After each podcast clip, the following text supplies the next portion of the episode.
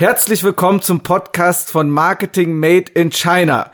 Heute freuen wir uns ganz besonders, unseren ersten Interviewgast aus Deutschland begrüßen zu dürfen. Damian Maib hat den Kontakt hergestellt und wir beide sitzen hier in Shanghai und begrüßen Christina Osterdaum, Gründerin und MD von Cosnova.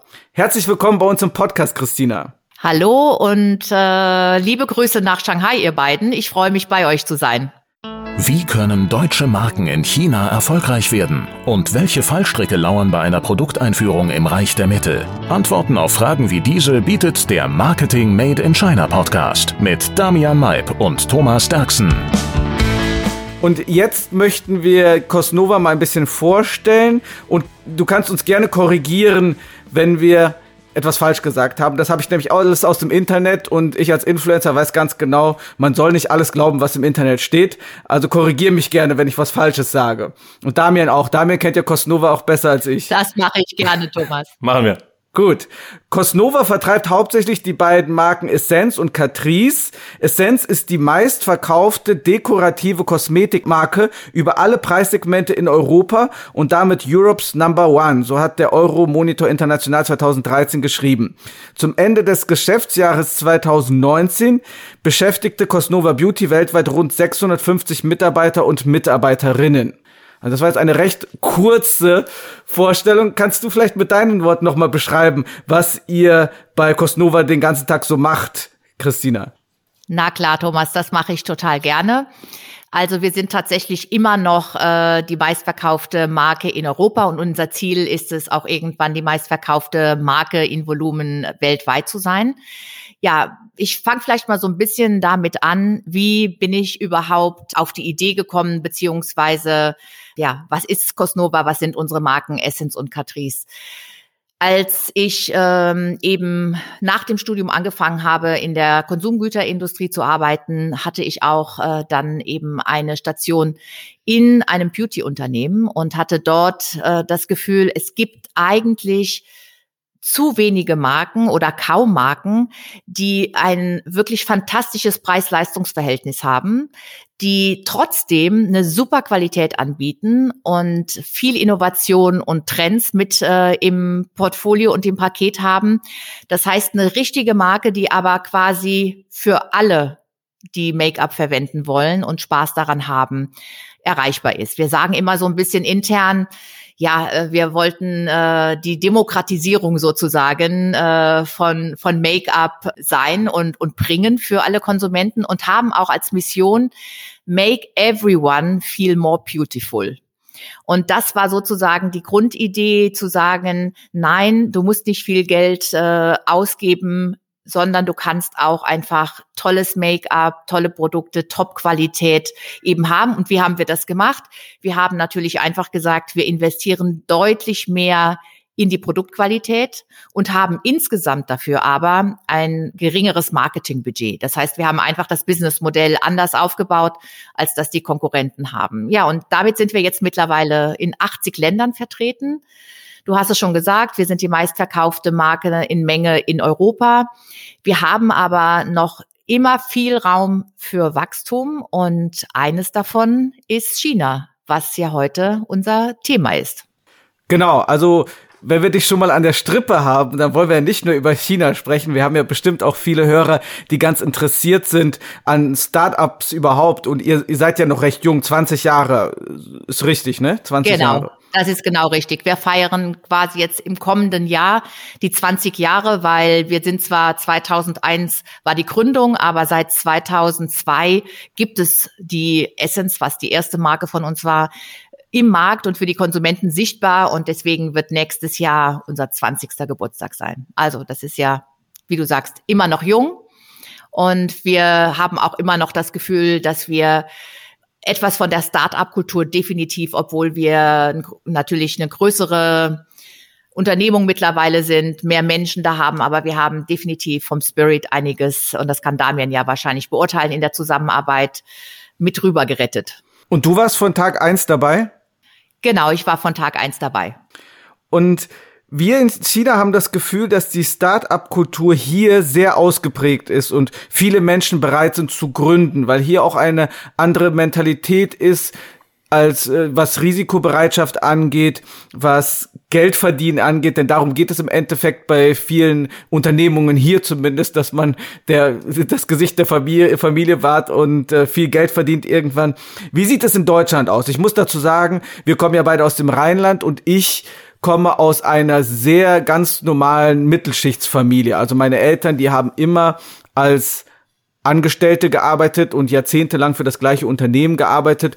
Und meine Frau kommt aus einer Familie, die sich selbstständig gemacht hat aus eigentlich ganz ärmlichen Verhältnissen und sich dann hochgearbeitet hat. Meine Schwiegereltern haben eine Fahrschule gegründet und die haben die bis heute auch noch.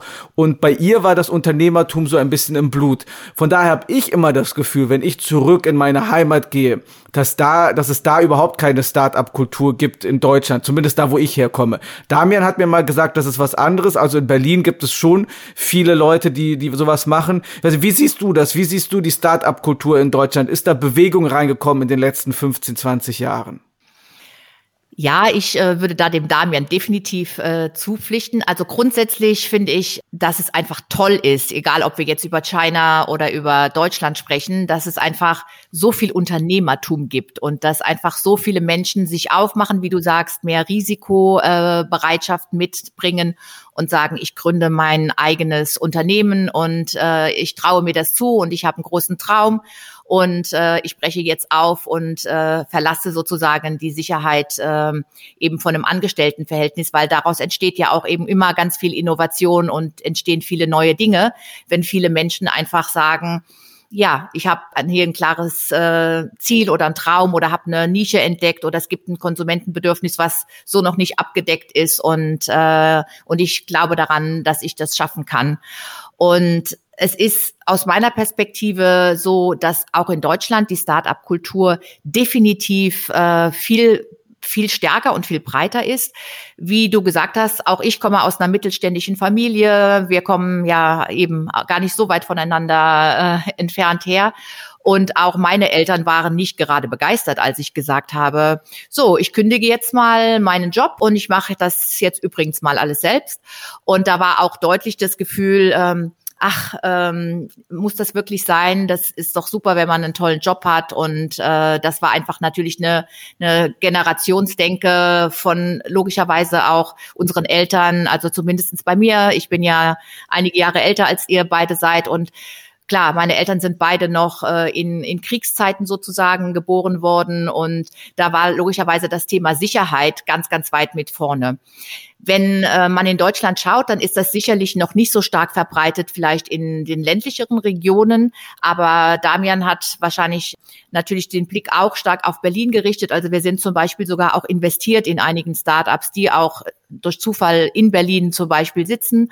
Und äh, für die Beauty-Industrie gesprochen, finde ich logischerweise mit dem Blick aus Deutschland nach China, wo ich ja jetzt schon viel zu lange nicht mehr äh, einreisen durfte, dass es dort sicherlich stärker ist, wie du das eben auch beschrieben hast. Und ich kann das auch so ein bisschen beurteilen in unserer Industrie. Also wenn wir jetzt wirklich mal in die Beauty-Industrie oder noch eben genauer auf das Thema Make-up schauen, wie viele Marken sich in den letzten Jahren eben als Startups in China auf den Weg gemacht haben und wirklich tolle Positionen im Markt erreicht haben, das ist wirklich total bewundernswert. Und ich nehme an, dass das in vielen anderen Branchen ähnlich ist. Da habe ich natürlich jetzt nicht so den Blick rein. Aber ihr könnt ja vielleicht auch noch mal ein bisschen was dazu sagen, Damian, was denkst du denn? Siehst du einen großen Unterschied jetzt auch, äh, dass wie Thomas das sagt, dass in China aufgrund anderer Motivationen vielleicht auch viel, viel stärker ist? Oder würdest du sagen, nein, der Thomas unterschätzt, was es in Deutschland, in Städten wie Berlin äh, alles schon, schon gibt und was sich da tut? Ja, äh, Gute Frage. Ähm, schön, schön auch einmal zurückgespielt, nehme ich gerne auf. Ich, ich denke, Berlin unterscheidet sich doch schon etwas von äh, Marienheide. Ne? Ähm, also meine Erfahrung ist ja vielleicht auch dann durch mein, äh, durch mein persönliches Umfeld geprägt, was auch sehr unternehmerisch ähm, äh, gewesen ist, auch, auch in der, auch in der Universität. Von daher dieses Berliner äh, Startup-Ökosystem hat da irgendwie jeder so ein bisschen im Blut mit dem Venture Capital und, und Startups. Von daher in Berlin finde ich das schon sehr ausgeprägt, aber sehr anders als in China. Und wir sind ja hier in China nun in, in Shanghai, von daher, das können sowohl Thomas und ich am, am besten bewerten, diese Stadt. Und äh, China ist ja nicht nur Shanghai, eben aber einen dieser äh, der, der Hubs. Ja, wir haben ja Shanghai oder Shenzhen und Hangzhou, ähm, wo dann auch viele Startups sitzen, Peking dann doch eher weniger, ähm, aber im Shenzhen im Süden auch äh, sehr viele Technology-Unternehmen. Und das, was, was mir auffällt, was ein großer Unterschied ist, ist einfach auch das Kapital, was hier vorhanden ist. Wenn, äh, wenn Unternehmen hier über Funding-Runden äh, sprechen, dann sind wir in der, in der Series A ähm, schon direkt mal im, im, im dreistelligen Millionenbereich. Und äh, hier wird sehr, sehr schnell extrem groß gedacht. Weil die Chinesen denken, wenn ich alleine nur meinen Heimatmarkt ähm, äh, wirklich gut angreife und, äh, und, und das kann ich als chinesisches Unternehmen doch viel besser. Ja? Warum gibt es hier ein ausländisches Unternehmen, was größer ist als wir? Wir sind doch die Chinesen. Ähm, wir sind gut ausgebildet, wir haben Education in Ivy Leagues, ja, kommen von Harvard, Stanford, und äh, können eigentlich auch alles. Ja, gebt, äh, das Geld ist hier, ähm, gebt uns das Geld, wir bauen eine neue chinesische Firma und machen quasi sozusagen alles besser. Ja, und das wird sehr stark gefundet und das Geld, was es, was hier dann im, im Venture Capital Markt ist, ist deutlich äh, mehr als als das ist in Europa der Fall ist. Der Markt ist ja auch hier dann weniger äh, fragmentiert. In Deutschland denkst du immer dann erst an Deutschland, dann vielleicht an ein paar äh, äh Länder in Europa, dann kommt die Expansion nach Amerika und dann nach Asien. Und so schließt du dir irgendwie den Markt. Und hier in China hast du halt schon eine ganz andere, äh, ganz anderen Heimatmarkt. Also alleine die Größe von China bestimmt ja auch irgendwie das Denken. Also das ist schon mal anders, wie die hier rangehen. Da habe ich echt einen, äh, da sehe ich den größten Unterschied. Ja, und dann auch äh, wahrscheinlich, und das könnte auch logischerweise kulturell der Unterschied sein, äh, die, die Risikobereitschaft so groß zu denken und äh, all in sozusagen zu investieren. Und das ist dann wahrscheinlich tatsächlich in der deutschen Kultur etwas weniger so, selbst wenn es eben auch hier viel eben Investitionsvolumen in Startups gibt, aber dann wahrscheinlich, wie du sagst, aus den verschiedenen Gründen, die du auch genannt hast, aber wahrscheinlich auch ein bisschen aus der Kultur herauskommt, dann doch weniger ähm, gleich mit so hohen Beträgen. Ja, was mir auffällt, Thomas, ich weiß nicht, wie es bei dir ist, aber die Unternehmen wie, äh, wie ByteDance und Kuaishou, also die, die jetzt vor ein paar Jahren richtig, äh, richtig angezogen haben und jetzt sehr groß sind, die greifen hier dieses, ähm, dieses starke junge Talent ab mit, äh, mit Gehältern, die selbst in, äh, in, in Europa äh, ihresgleichen suchen. Die Sache ist ja die, man redet ja immer über die chinesische Geschwindigkeit, aber wenn wir wiederum über deutsche Unternehmen reden, dann sind die viele Chinesen immer sehr beeindruckt, wenn wir hundertjährige Unternehmen haben oder 120 Jahre. Und das ist in China kaum der Fall. Das ist natürlich auch, dass mit dem hohen Anlauf kommt auch dann der der der tiefe Fall oft. Ne? Also dass die vier fünf Jahre schon sehr sehr gut, das, das läuft sehr gut, aber dann nach 20 Jahren, wie ähm, Cosnova ist jetzt 20 Jahre und wir sagen immer noch ein sehr sehr junges Unternehmen. In China ist es schon recht alt, wenn man es schafft, 20 20 Jahre sich auf dem Markt zu halten. Ja, interessant. Das ist dann die Traditionsperspektive sozusagen. Und äh, was mir auch auffällt, äh, ich weiß nicht, ich nehme an, das ist in China nicht anders. Als wir Cosnova gegründet haben, da war das deutlich so, das war nicht gedacht, gründen, groß machen und verkaufen, sondern das war definitiv als nachhaltige Gründung gesehen und angedacht und das so sehen wir das immer noch so. Also dein Unternehmen und das empfinde ich bei den meisten Unternehmern, die ich kenne in Deutschland, äh, genauso, also bei den ganzen Familienunternehmen, das ist wie ein Baby quasi von dir. Und ähm, das ist nicht so schnell einfach mal äh, einfach weiterverkauft mit einem absolut tollen Multiple und äh, dann schaue ich, was ich danach mache.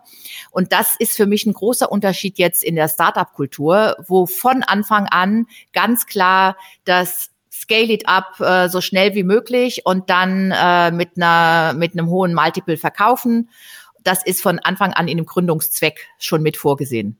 Gut, vielen Dank für die Einblicke. Was ich gerne wissen möchte, ihr seid ja jetzt äh, volljährig, ein bisschen äh, über, über 19 Jahre alt. Gerade aus der Pubertät raus. Gerade aus der Pubertät raus, Kinderkrankheiten auch überstanden. Seit wann hattet ihr denn bei Cosnova China auf dem Radar? Denn wenn ihr sagt, es ging um Nachhaltigkeit, dann ging es wahrscheinlich auch nicht ganz am Anfang darum, weltweit zu expandieren, sondern erstmal vielleicht den deutschen oder den europäischen Markt abzudecken, oder? Ja, wir hatten, äh, Damian hat das ja eben so schön beschrieben, erstmal in Deutschland, dann sozusagen hat man ja früher immer gesagt, um den äh, Fabrikturm herum die Länder zu erschließen. Dann macht man sich irgendwann auf nach äh, Amerika und dann schaut man nach Asien. Das war bei uns definitiv ganz ähnlich so. Wir hatten allerdings schon China relativ lange auf dem Radar, weil wir einfach auch äh, von hier aus gesehen haben.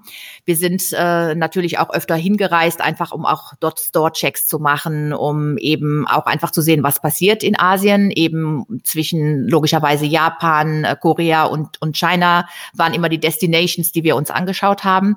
Und wir haben dann doch irgendwann gemerkt, und das sehe ich heute definitiv so, dass China die absolute ja, Leading-Rolle eingenommen hat im Thema Technologie, klar, aber auch im Thema Marketing, worüber wir ja heute auch reden. Und dass äh, eben die neuen Trends definitiv aus China kommen. Und das ist für mich eine ganz beeindruckende Entwicklung gewesen. Mit den deutschen Augen haben wir ja oft gesagt, ja, China ist wunderbar im Kopieren, im schnellen Adaptieren von Trends, die aber aus dem Westen kommen. Und dann hat sich ja irgendwann Korea entwickelt, insbesondere auch im Beauty-Bereich, aber auch im ganzen generellen, sag ich mal, Lifestyle-Bereich als Leading äh, Country in Asien aufzubrechen. Und dann äh, hat China sich relativ schnell eben äh, dann ja angeschlossen und das ist in einer wahnsinnigen Geschwindigkeit passiert. Was hat uns aber trotzdem abgehalten, noch nicht in China zu sein, aber doch in anderen asiatischen Ländern. Also wir verkaufen schon deutlich länger in Taiwan, oder Thailand, Malaysia, in Singapur.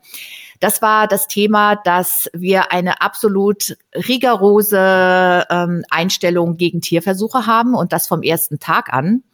Und wir haben gesagt, für beide Marken, eben für Essence und Catrice, kommen Tierversuche für uns absolut nicht in Frage.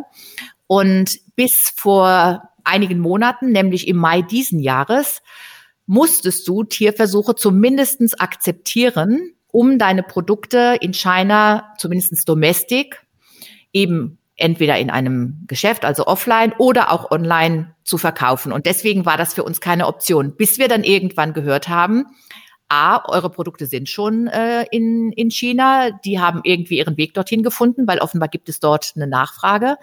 Und zweitens, es gibt diesen Cross-Border-Bereich und da könnt ihr ohne Tierversuche eure Produkte verkaufen. Und das war dann für uns der ausschlaggebende Moment zu sagen, wunderbar, dann machen wir uns auf, weil dieses riesige Potenzial, was China bietet, auch äh, immer noch, obwohl es so viele starke lokale Marken gibt.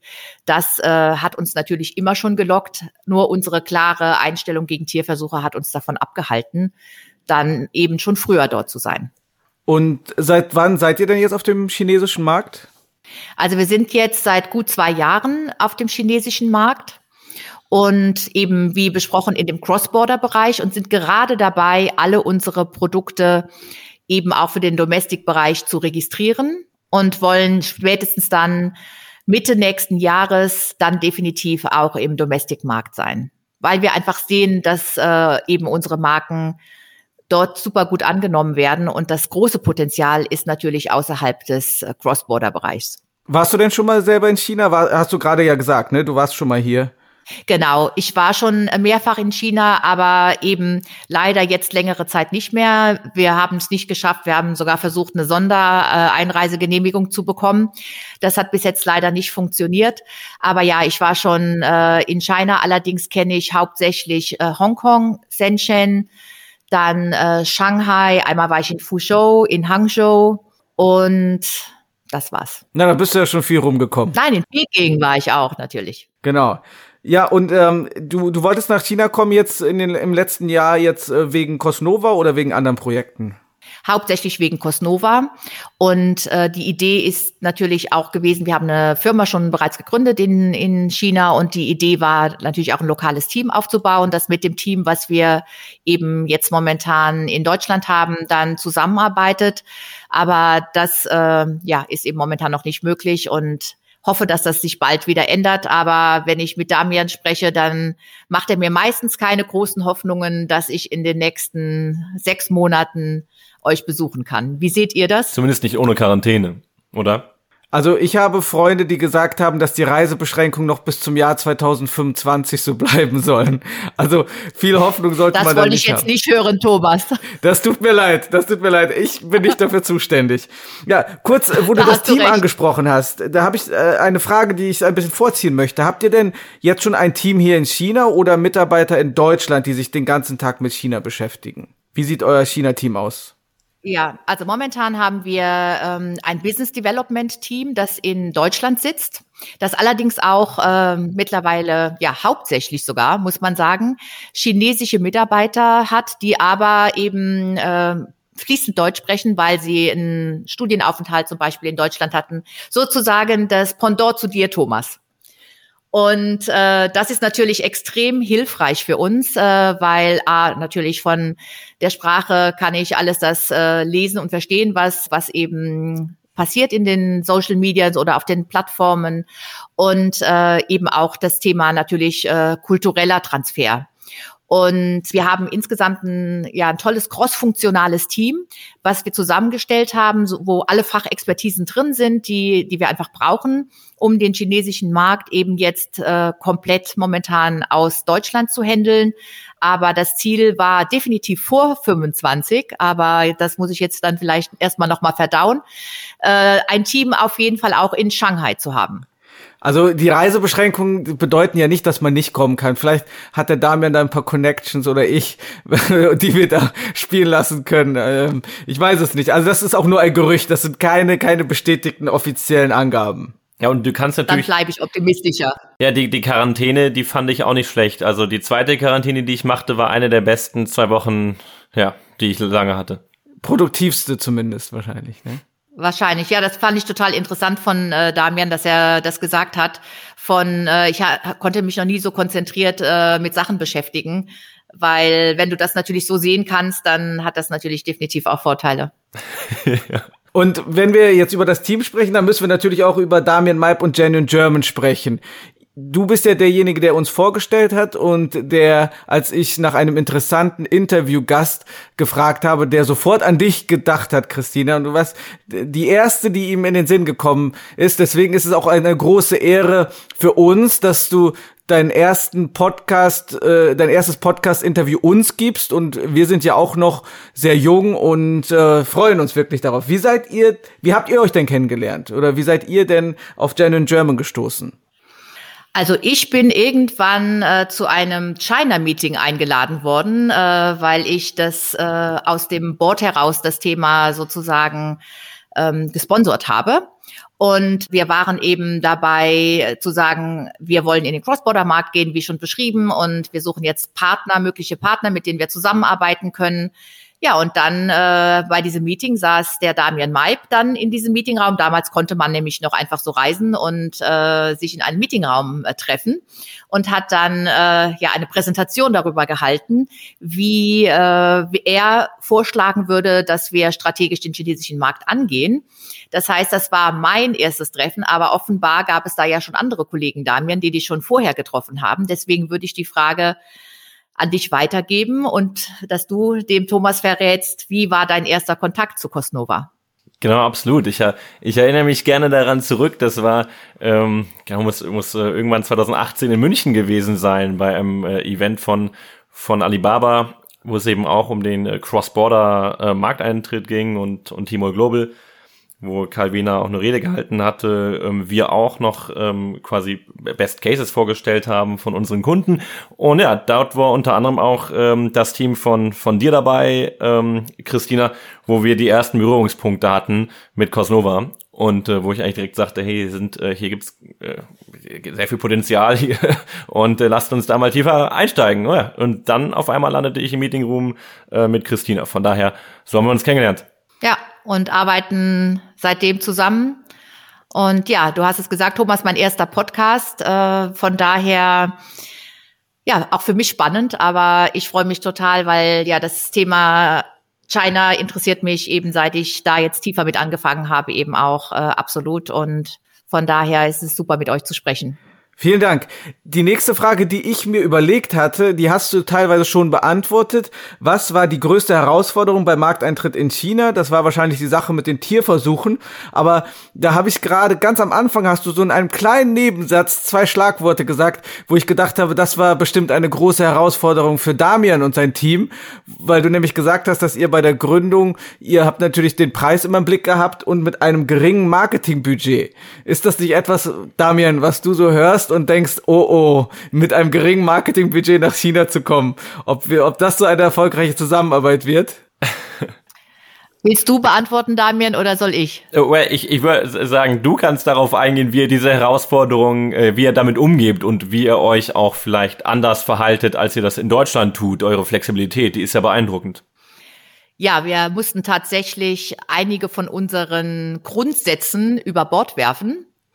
Wir haben tatsächlich schon ja einige Zeit, ja, ich hatte euch ja eben schon erzählt, wir sind schon in einigen anderen asiatischen Märkten und äh, es gibt ein paar Grundsätze bei uns. Everyday Low Price ist einer davon. Ich sehe euch schon äh, schon lächeln so nach dem Motto, okay, äh, das funktioniert hier wahrscheinlich auch nicht so. Dann haben wir immer gesagt, wir wollen immer unser volles Sortiment zeigen. Wir wollen den Konsumenten alles anbieten und wir machen keine Promotions äh, in dem klassischen Sinne, also Price Promotions. Äh, genau, genauso, äh, genauso haben wir das dann irgendwann auch gesehen haben tatsächlich am Anfang das versucht, in den anderen asiatischen Ländern so zu machen, weil ja, du, wir sind überall auf der Welt erfolgreich, überall, wo wir hinkommen. Das wird ja jetzt wohl auch in Asien funktionieren. Dann haben wir aber irgendwann gemerkt, nein, die asiatischen Konsumenten, die wollen einfach was ganz anderes. Die wollen ihre Festivals, die wollen ihre Promotions, die wollen eben diese super Angebote. Die verhalten sich ganz anders. Es gibt Heroes in jeder Marke und äh, nicht das Vollsortiment. Das heißt, es war für uns definitiv ein Schritt zu sagen, das, was uns als Businessmodell eben mittlerweile in 80 Ländern der Welt sehr erfolgreich macht, das müssen wir verändern. Und dazu gehört eben auch tatsächlich, dass wir größere Marketingsbudgets haben, dass wir über Promotions arbeiten. Und äh, das äh, ist definitiv ein bisher sehr erfolgreicher Start gewesen, jetzt in den ersten beiden Jahren. Und wir glauben, dass wir noch ganz, ganz viel Potenzial auch vor uns haben. Aber das ist natürlich immer eine Hürde, wie ihr euch vorstellen könnt. Wenn du weißt, das ist meine, meine Werkzeugskiste, mit der bin ich total erfolgreich und dann sagst du, okay, aber in Asien wird das nicht funktionieren. Und wir sind jetzt gerade kurz davor, auch in den südostasiatischen Ländern äh, zu starten. Und auch da ähm, gehen wir eben mit dem, ich sag mal, adaptierten Asien-Modell dann an den Start. Was natürlich, was wir eben schon besprochen haben, was sicherlich auch eine Hürde war, ganz viele von den Partnern, mit denen wir in Asien zusammenarbeiten, die haben wir noch nie persönlich gesehen. Ich muss zwar sagen, das hat besser funktioniert, als ich gedacht hätte. Oder wenn du mich vor eben zwei Jahren gefragt hättest, so, pass auf, jetzt kommt eine Pandemie und ähm, ihr seid ja gerade in Asien gestartet und dann wirst du dir ganz viele Partner eben dort ja für dich dich für die entscheiden müssen, die du aber nie persönlich triffst. Du kannst nie in deren Büros reinlaufen, mal ins Lager schauen, ist das auch alles so, wie das in der PowerPoint-Präsentation aussah? Dann hätte ich dir wahrscheinlich gesagt, ach Thomas, vergess es, das wird nie funktionieren. Es funktioniert deutlich besser, als ich gedacht habe. Trotzdem würde ich mich freuen, logischerweise ab und zu äh, persönlich vor Ort zu sein und auch einfach sei es zu Double, Double Eleven zum Beispiel und gemeinsam eben äh, die, die Kampagne, sage ich mal, dann wirklich durchführen und erleben und feiern, äh, wenn sie denn erfolgreich war. Ja, das wäre großartig. Das wäre cool, ne? Das äh, würde ich sagen, das waren so die zwei äh, größten Themen. Das ist sehr spannend. Hürden. Also zwei Dinge, die ich sehr interessant fand, dass man einmal nicht nur dass nicht nur China anders ist, sondern dass auch die anderen asiatischen Länder und Regionen auch anders sind. Also in Korea ist auch anders, in Südostasiens, wie du sagst, und dass man wirklich dann nicht so stur sein darf und sagen muss, ja, das ist unsere Philosophie, so machen wir das, sondern dass man das auch wirklich adaptieren muss hier. Ne? Damian, sind dann alle deine Kunden oder deine Kooperationspartner so gehorsam oder oder so so äh, lern, lernwillig wie Cosnova? ja, interessant, dass du die Frage stellst. Ich wollte nämlich auch genau das Thema wieder quasi mal zurückspielen an, an Christina. Denn nicht alle Firmen sind ja in dieser ähm, komfortablen Lage, dass man einen, einen Entscheider hat, einen CEO, der so schnelle Entscheidungen machen kann und machen will. Was würdest du denn äh, generell diesen Firmen äh, raten, wie sie an China herangehen sollen, wie sie diese Dynamik, die ihr kreiert habt, ähm, auch erzeugen können, dass eben diese Veränderungen geschehen können und äh, dass die nicht überall geblockt werden. Was für uns sehr gut funktioniert hat, ist, dass wir gesagt haben, klar, Asien ist eines der Wachstumsregionen äh, logischerweise für die Zukunft mit Indien, mit Afrika, mit Lateinamerika und das sind auch noch die Regionen, wo wir eben weniger stark vertreten sind äh, als eben in den, in, der, in den restlichen Ländern oder im restlichen Teil der Welt. Und wir haben uns Folgendes vorgenommen. Wir haben gesagt, wenn wir neu in den Markt reingehen und dann haben wir immer eine Board sozusagen Person, eine Geschäftsführungsperson, die der Sponsor dafür ist. Das heißt, damit kannst du sicherstellen, dass sehr schnell und flexibel Entscheidungen getroffen werden können, auch mehr ausprobiert werden kann, dass mehr Risiko ähm, einfach eingenommen wird und man kann trotzdem sicher sein, weil logischerweise alle dann auch die Grenzen kennen, äh, dass man jetzt vielleicht nicht äh, eine Marke dann so verändert, dass sie irgendwann nicht mehr wiedererkennbar ist. Also zwischen diesem, sage ich mal, in diesen Leitplanken kann man dann sehr, sehr schnell und agil arbeiten. Und ich glaube, das ist auf jeden Fall ein wichtiger Erfolgsfaktor, dass man das nicht einfach irgendwo in der Organisation aufhängt, sondern wirklich eine Person hat, die dann auch sagen kann, ja, einverstanden, das machen wir eben jetzt anders oder das probieren wir aus oder das ähm, ja, sind wir einfach bereit, jetzt erstmal als Risiko auf uns zu nehmen. Das wäre definitiv mein Rat, das so zu machen, wenn man in komplett neue Regionen eben reingeht. Weil es ist ja nicht nur, dass China anders ist oder Asien anders ist. Es ist ja auch ganz anders, die Marktplätze sind ganz anders. Ein T-Mall ist ganz anders als ein Amazon. Und selbst wenn ich vielleicht denke, ich weiß, wie Amazon funktioniert, weiß ich noch nicht, wie T-Mall funktioniert. Und äh, viele Tools äh, sind einfach viel weiter in China. Das ganze Thema Livestreaming und Social Commerce kommt jetzt gerade im Westen an. Und deswegen diese Offenheit eben ja auch jeden Tag dazu zu lernen und sich auf komplett neue Dinge einzustellen, die Neugierde zu haben, das zu verstehen. Und wir denken, auch deswegen ist es gerade so wichtig, in China zu sein, weil ich sage immer sehr gerne, für mich ist wirklich äh, China ein Blick in die Zukunft.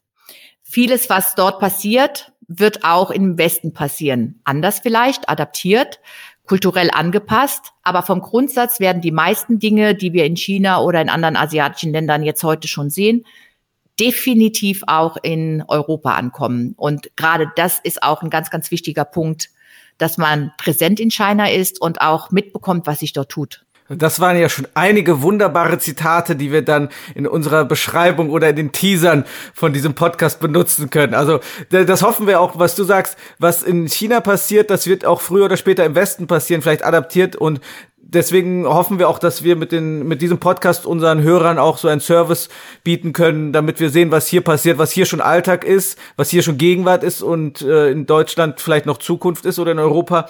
Aber es sind auf jeden Fall viele Learnings, die man da mitnehmen kann. Was ist denn für dich der größte Unterschied zwischen dem deutschen und dem chinesischen Markt oder dem europäischen und dem chinesischen Markt? Wenn ich zum Beispiel an die Produkte denke, ich war auch schon mal in Indien und ähm, da die Kosmetikprodukte oder Hautpflegeprodukte, die haben auch viel mit Hautaufhellung zu tun, dass wir möchten weißer sein, wir möchten nicht so dunkel sein. Und äh, gibt es da Produkte, die zum Beispiel in Deutschland so mittelmäßig laufen und in China Hero-Produkte sind oder umgekehrt? Gibt es da Unterschiede? Da gibt es äh, definitiv Unterschiede. Wir können ja gleich mal auf der Sortimentsebene anfangen, die du schon angesprochen hast das trifft nicht nur auf uns zu, sondern generell auf westliche Marken. Äh, die chinesischen Konsumenten kaufen extrem gerne, ich sag mal, Face nennen wir diese Kategorie, also Make-up-Produkte oder Puderprodukte von westlichen Firmen, weil sie sagen, sie gehen immer noch davon aus, dass gerade bei Produkten, die großflächiger aufgetragen werden, sie dann damit doch noch eine höhere Sicherheit und einen höheren Qualitätsstandard ähm, einkaufen für äh, eben die Rohstoffe und die Verarbeitung. Das Sortiment Face ist jetzt in Europa definitiv nicht unser stärkstes Sortiment. In China aber sehr wohl. Der Damian weiß das sehr genau. Eben unsere beiden Hero-Produkte oder Ranges, äh, die sind beide aus dem Face-Bereich in, in China. Und das ist übrigens in den anderen asiatischen Ländern auch so. Und das ist zum Beispiel jetzt von der Sortimentsebene her schon mal total anders. Ansonsten, du hattest das eben oder ihr habt das beide schon erwähnt. Insgesamt ist äh, natürlich die die Schnelllebigkeit auch, mit der sich die Konsumenten ähm, eben verändern und äh, und und eben immer wieder neue Impulse auch wollen, nochmal eine ganz ganz äh, klare Nummer höher. Die Zeit, die verbracht wird generell in digitalen Medien, in sozialen Medien, ist aus meiner Sicht viel höher. Äh, ich hatte mal ein schönes Zitat gehört, dass jemand gesagt hat, äh, stell dir das, die, die absolut schnellste Geschwindigkeit vor, die du dir vorstellen kannst. Dann nimmst du das mal fünf und dann bist du in China. Und äh, das ist definitiv, das fand ich total ähm, ja treffend aus meiner Perspektive, wenn ich das beobachte. Und was äh, aus meiner Sicht definitiv auch äh, interessant und anders ist, das Auseinandersetzen mit den Marken und den Produkten. Also wenn ich, kann sie leider selbst nicht lesen, aber wenn ich Übersetzungen bekomme von den ganzen Kommentaren, und Messages, die die Konsumenten äh, hinterlassen. Es wird sich wirklich mit jedem Detail beschäftigt. Und wenn sich irgendetwas äh, Kleines verändert an der Verpackung, es wird alles registriert und es wird alles, also alles kommentiert auch. Und äh, dieser extrem kritische Blick auf das, was ich dort äh, jetzt gerade kaufe und erwerbe oder erworben habe, das finde ich ist äh, interessanterweise sogar noch deutlich ausgeprägter als in Deutschland, wobei wir ja davon ausgehen, dass wir hier schon sehr kritisch auf die Dinge draufschauen. Und das war für mich ein auch ganz überraschendes Learning und äh, eben eine, ja, eine überraschende Entdeckung der chinesischen Konsumenten. Da sprichst du einen sehr wichtigen Punkt an. Die Feedback-Kultur ist glaube ich, gefühlt doch sehr, sehr viel ausgeprägter hier in China. Das sieht man auch zum Beispiel bei Restaurants. Ich meine, in Deutschland hat man TripAdvisor zum Beispiel, aber ich glaube, dass da die wenigsten Leute wirklich was kommentieren, wenn die ein Restaurant besonders sehr gut oder schlecht oder auch nur mittelmäßig finden. Ganz anders hier in China, da sind diese Apps so wahnsinnig gut ausgebaut, weil ich auch das Gefühl habe, wenn ich mit Freunden essen gehe, die machen dann Fotos, die schreiben Bewertungen, weil die einfach dieses Mitteilungsbedürfnis haben. Und das ist wahrscheinlich bei euren Produkten genauso, ne, Damien? Ja, ja, absolut. Also wir sehen auch ein extrem hohes ähm, Customer Service Aufkommen. Äh, sowohl im, im, im Pre-Sale als auch im After-Sale-Bereich. Also äh, kaum ein Kunde kauft die Produkte, ohne vorher noch mal ein paar Fragen gestellt zu haben, ohne davor zu interagieren mit unserem Customer Service. Ja? Und dann, wenn das Produkt da ist, äh, wird auch dann noch mal gefragt. Ja? Und dieses, äh, das sieht man ja in Deutschland, äh, äh correct me if I'm wrong, äh, Christina, aber doch deutlich, deutlich weniger, dass man so eine direkte Customer Service Live-Chat-Funktion äh, so stark wahrnimmt, äh, wie die Chinesen hier im Markt. Ja, das ist definitiv so. Und was auch interessant ist, ähm, die Erwartung an die Geschwindigkeit der Response. Man sagt hier immer schon, ja, du musst innerhalb von 24 Stunden antworten. Und äh, dann sagt uns Damian immer, äh, ja, also besser wären 24 Sekunden. Ja, eben. Und äh, da sind wir wieder beim Thema Geschwindigkeit. Wir haben in einer der letzten Folgen auch darüber gesprochen. Ich habe gesagt, ich als Konsument hier in China habe eine Toleranzgrenze von 30 Sekunden. Also wenn die Leute, wenn der Customer Service mir 30 Sekunden nicht antwortet, dann gehe ich und gucke mir was anderes an. Und ich bin vielleicht noch ein geduldiger Kunde. genau. Ja, also das ist wirklich äh, absolut, äh, ja, absolut anders. Aber passt eben äh, total gut in, in dieses Thema eben, was wir schon zum Thema Geschwindigkeit und, und Anspruch haben und auch Mitteilungsbedürfnis. Und ähm, dann hast du dich ja trotzdem schon ganz gut adaptiert, Thomas, würde ich sagen. Auf jeden Fall. Und wir hatten in einer der letzten Folgen äh, auch über Made in Germany gesprochen und da haben wir festgestellt, dass die chinesische Konkurrenz auch immer stärker wird. Also Produkte, auch Kosmetikprodukte made in China for China und dass die chinesischen Konsumenten auch durchaus bereit sind, viel Geld dafür auszugeben. Also die sind nicht unbedingt günstiger als Produkte von Cosnova zum Beispiel, die importiert haben, die noch den Zoll haben, die die Logistikkosten haben, die die, die Marketingkosten hier haben. Und habt ihr diese chinesische Konkurrenz in eurer Branche auf dem Schirm? Analysiert ihr die? Kennt ihr die? Die analysieren wir und kennen wir äh, definitiv. Äh, wir haben relativ früh schon auch investiert in ähm, Marktdaten und äh, das ist auch ein, ein wirklich ganz interessantes Phänomen. Es gibt kein anderes Land, äh, das wir kennen, wo die Top Ten so von lokalen Marken dominiert werden. Also ich spreche jetzt zumindest für den Make-up-Bereich, aber ich höre von anderen Branchen, dass es äh, da häufig äh, ganz ähnlich ist. Habe auch gerade gehört, dass äh, eben im Sportartikelbereich die Nummer zwei mittlerweile auch eine chinesische Marke ist und Adidas gerade überholt hat. Und das ist wirklich total beeindruckend, dass es so viel eben, wir nennen das immer the New Nationalism oder the China Pride, dass es eben so viele Marken gibt, die auch wirklich auf einem guten, hohen Niveau arbeiten und wie du sagst, nicht unbedingt günstiger sind. Von daher wird es für uns so sein, dass wir sagen, wir glauben nicht, dass wir in China auch äh, Volume Market Leader werden in äh, den nächsten Jahren. Aber da der Markt so riesig ist und äh, eben definitiv trotzdem unsere Marken auch total gut ankommen bei den Konsumentinnen, werden wir dort trotzdem äh, einen für uns signifikanten äh, Businessanteil generieren können. Und unser klares Ziel ist es, dass wir sagen, China muss und wird einer der Top drei Märkte für Cosnova werden. Ja, wir drücken euch die Daumen auf jeden Fall. Äh, gegen Ende dieses Interviews, dieses Gesprächs, wollten wir noch ein bisschen über Influencer sprechen. Da bin ich ja auch einer. Und hier in China haben wir festgestellt, dass die erfolgreichsten, bekanntesten Kosmetik-Influencer Männer sind. Oder zumindest ein Mann und eine Frau teilen sich so Platz eins. Ich weiß nicht vom Volumen, wer steht da auf Platz eins, wer steht auf Platz zwei, Damien? Weißt du das? Ja, äh, Ost steht auf Platz eins, sie steht auf Platz zwei. Okay, also Austin Lee, ich weiß nicht, ob du schon mal von ihm gehört hast. Bestimmt, der steht auf Platz eins. Äh, hat er schon mal Cosnova-Produkte angeboten? Ja. Ja, hat er und wird er in einer Woche nochmal tun. Ah, okay, spannend. Dann schick mir mal den Link, muss ich mal reinzappen. Wie sieht es denn in Deutschland aus?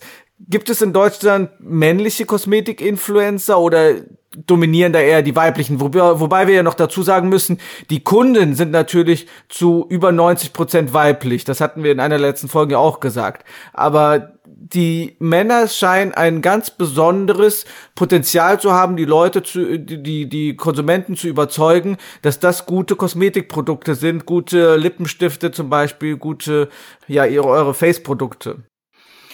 Ich würde sagen, äh, ja, die gibt es, aber die gibt es weniger als in Asien. Und in Asien war das auch schon relativ früh so, in Japan, aber auch in, in Korea, als es noch keine Influencer gab, dass es aber schon ganz früh männliche Spokespersons für Kosmetikmarken gab. Und das waren dann damals häufiger, wie das eben äh, überall war, eher bekannte, entweder Schauspieler oder Models, die einfach sozusagen dann sich als äh, Testimonial auch für Kosmetikmarken ähm, gezeigt haben. Es gibt es bei uns definitiv auch, ja. Es gibt es für Skincare, es gibt es für Make-up. Und die haben aber insgesamt nicht die Dominanz oder sind jetzt nicht the most influential person, äh, wie das bei einem Austin Lee ist. Ich glaube auch, dass die Make-up-Verwendung in Asien bei Männern insgesamt schon anerkannter ist und größer ist. Die verwenden vielleicht jetzt keinen äh, knallroten Lippenstift, aber die verwenden schon Concealer oder eben einen pflegenden Lipbalm und vielleicht ein Augenbrauenprodukt. Und das finde ich insgesamt auch eine gute Entwicklung, weil warum soll Make-up äh, nur für Frauen äh, reserviert sein? Das äh, macht einfach so viel Spaß, äh, sich eben nach Stimmung und äh, und eben nach ja Tagesform einfach auszuprobieren und, und Make-up zu benutzen. Und ich finde es insgesamt, neben dem Fakt, dass es für uns natürlich auch eine größere Zielgruppe und ein größeres Businesspotenzial bietet, eine tolle Entwicklung. Und äh, es ist eben trotzdem auch wieder ein, ein Phänomen oder ein Trend, der definitiv in Asien geboren wurde und den man jetzt eben auch in, in den westlichen Regionen findet. Nur früher ist es ja oft so gewesen, dass immer die Trends aus den USA übergeschwappt sind nach Europa und nach äh, China auch oder nach Asien. Und mittlerweile wird auch aus Asien viel exportiert, ne? K-Pop zum Beispiel oder andere Dinge. Und das könnte ja auch ein neuer Trend sein, der aus Asien importiert wurde. Aber Damian, du wolltest noch was hinzufügen. Ja, genau, geht eigentlich komplett in die gleiche Richtung. Ähm, und Christina, du hast es schon angesprochen, du sagst, ähm, man ist hier in, in, in China schon ein paar Jahre sozusagen voraus, ja.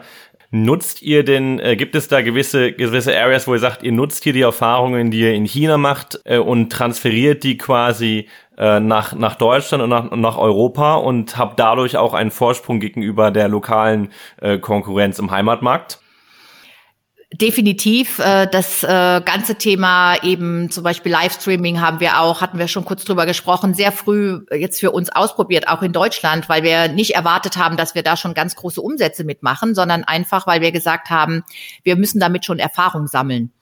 Und von daher gibt es eben ganz viele ähm, Impulse, die wir mitnehmen und wo wir sagen, okay, lass uns äh, schauen, was das für uns bedeuten kann. Und deswegen ist es definitiv so, dass ähm, es auf jeden Fall wertvoll ist, immer wieder zu überlegen, was gibt es für Themen, die, die kommen werden und die wir aber schon früh für uns äh, ownen können, weil das wisst ihr ja auch, wie das ist bei auch neuen Kanälen, die, die kommen. Je früher du da bist und je früher du mitmachst, desto besser ist es, weil es ist am Anfang immer einfacher, überhaupt durchzudringen. Und es ist auch natürlich viel günstiger, wenn äh, eben jetzt ein neuer Social Channel zum Beispiel nicht schon komplett äh, am Boomen ist und alle logischerweise dort sein wollen und dort investieren. Ein schöneres Schlusswort könnten wir uns gar nicht vorstellen für dieses Interview, oder Damian? Eben. Also Christina, vielen, vielen Dank. Wir freuen uns und es waren wirklich sehr spannende Einblicke und viel Insider- und Expertenwissen von deiner Seite. Wir bedanken uns nochmal ganz herzlich bei Christina Osterdaum, Gründerin und MD von Cosnova, dass du dir heute die Zeit genommen hast, bei unserem Podcast dabei zu sein und wir wünschen euch alles Gute für, für den äh, China-Markt und für Double Eleven. Und äh, wir freuen uns und hoffen, dass wir uns vielleicht bald mal in Shanghai sehen, wenn die Grenzen wieder offen sind. Das hoffe ich auch, ihr beiden, und kann es kaum erwarten. Und euch auch nochmal vielen Dank und schicke euch viele Grüße in den Abend nach Shanghai. Grüße zurück nach Deutschland. Und vielen Dank an unsere Zuhörer. Bis zur nächsten Folge bei Marketing Made in China.